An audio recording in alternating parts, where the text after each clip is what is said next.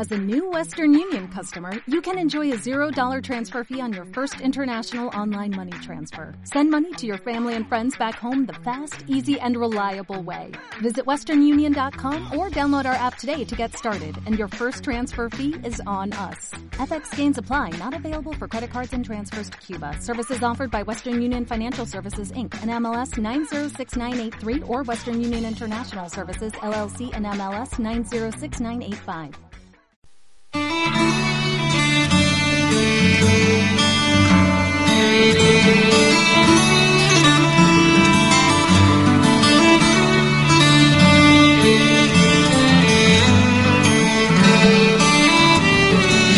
I amb aquesta sintonia arribem a la secció de ressenyes. I avui parlarem del llibre Esta noche dime que me quieres de Federico Mocchia, perquè regressa el fenomen, el fenomen Mocchia, l'espada nova novel·la d'aquest bestseller italià. Esta noche dime que me quieres que desembarca al nostre país amb un sol objectiu, tornar a arrasar com a Tres metros sobre el cielo o Tengo ganas de ti, Perdona si te llamo amor, Perdona pero quiero casarme contigo i Carolina s'enamora, Moki ha superat ja els dos milions d'exemplars venuts al nostre país eh, i és un embruix tant pels joves com per no tan joves amb, els seus, amb les seves històries, amb els seus relats d'amor.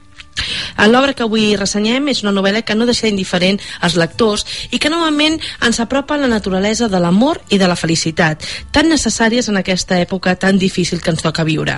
Sofia, la protagonista d'aquesta novel·la, és una dona valenta, independent, que pren les rendes de la seva vida i que ens ensenya que mai és tard i que és possible tenir confiança en un mateix i lluitar per trobar el camí cap a la felicitat.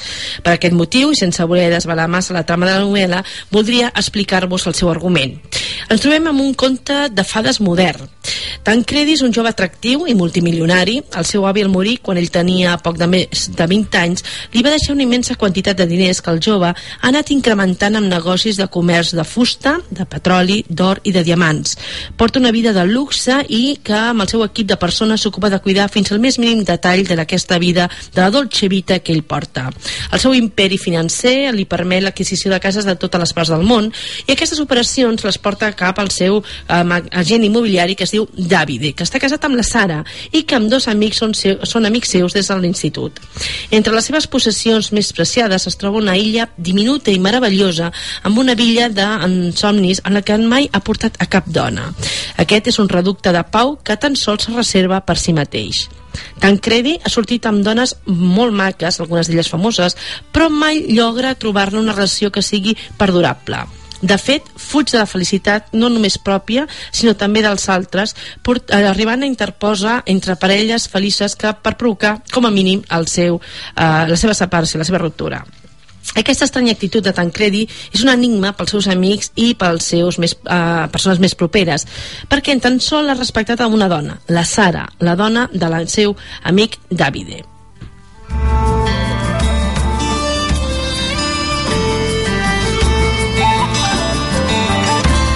El cert és que en Tancredi era un jove com tants d'altres, però que va canviar radicalment arrel de l'inexplicable suïcidi de la seva germana Claudine als 20 anys, pel que ell se sent culpable. El pes d'aquesta culpabilitat no, no resolta li porta a voler averiguar el motiu de la seva mort. Així anirà desenredant una, una llarga història que li portava de nou després d'una ausència de molts anys a la seva casa familiar per descobrir un secret que havia mm, estat tancat i barrat alguna cosa terrible i lliberadora alhora. Sofia és una pianista brillantíssima carrera professional que mm, té una parella que es diu Andrea. Aquesta parella té un accident de moto quan es disposava a fer un petit capritxi d'ella. L'Andrea és intervingut a vida o mort i en aquest moment d'angoixa plena de culpabilitat ell ofereix la promesa de renunciar a la seva carrera de pianista si ell se salva. Andrea, efectivament, surt endavant, però queda tetraplègic. Llavors, amb dos inicien un camí molt difícil. Ell, amb una caïda de rodes, i ella, que s'està guanyant la vida com a professora de piano. Una antiga professora seva, la Olga, sempre l'anima que reprengui la seva carrera, però la decisió de Sofia és ferma. Ella està convençuda de que la seva vida deu estar destinada a l'atenció de l'Andrea i les seves classes de piano. Mai quebrantarà aquesta promesa.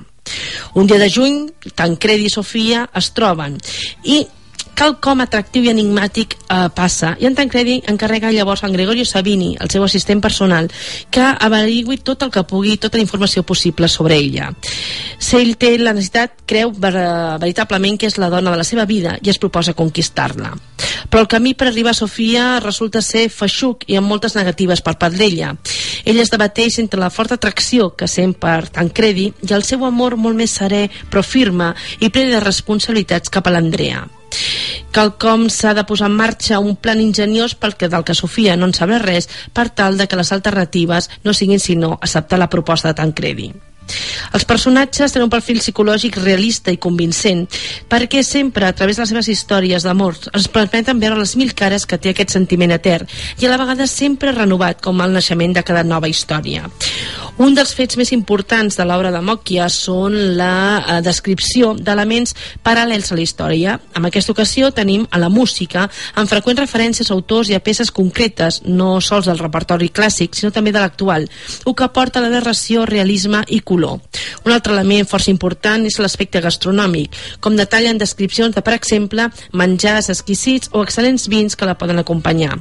Per acabar, Mocchia eh, aconsegueix manejar com, amb molt d'èxit tota la vida quotidiana tant del treballador que és lluitar i lluitar, com de la dolce vita i d'una vida d'ensomni i luxe negada a la majoria dels mortals. Esta noche dime que me quieres és la novel·la per a joves que han viscut o que volen viure una història d'amor i també per tots aquells adults que seguim creient en ell.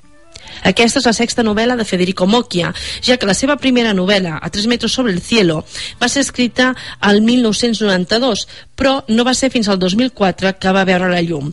I recentment, el 2010, el Mario Casas i la Maria Valverde la van portar al cinema aquí a Espanya. I aquest 2012 s'estrenarà segurament la segona part que, és, que es diu Tengo ganas de ti. Quin és el secret de l'èxit de Mocchia? Les seves novel·les tenen l'encert de reflexar la manera de viure i sentir i estimar d'un públic, sobretot jove i urbà. Saben connectar amb el cor dels seus lectors i un la complexa realitat social del nostre temps. Els seus personatges són vius, creïbles però propers i les seves escenaris són reals i molt descriptius. Qui no recorda els candaus a la Barceloneta que no fan sinó recordar els candaus que van posar sobre el pont Milvio a Roma? Recordeu, Esta noche dime que me quieres de Federico Mocchia de Planeta.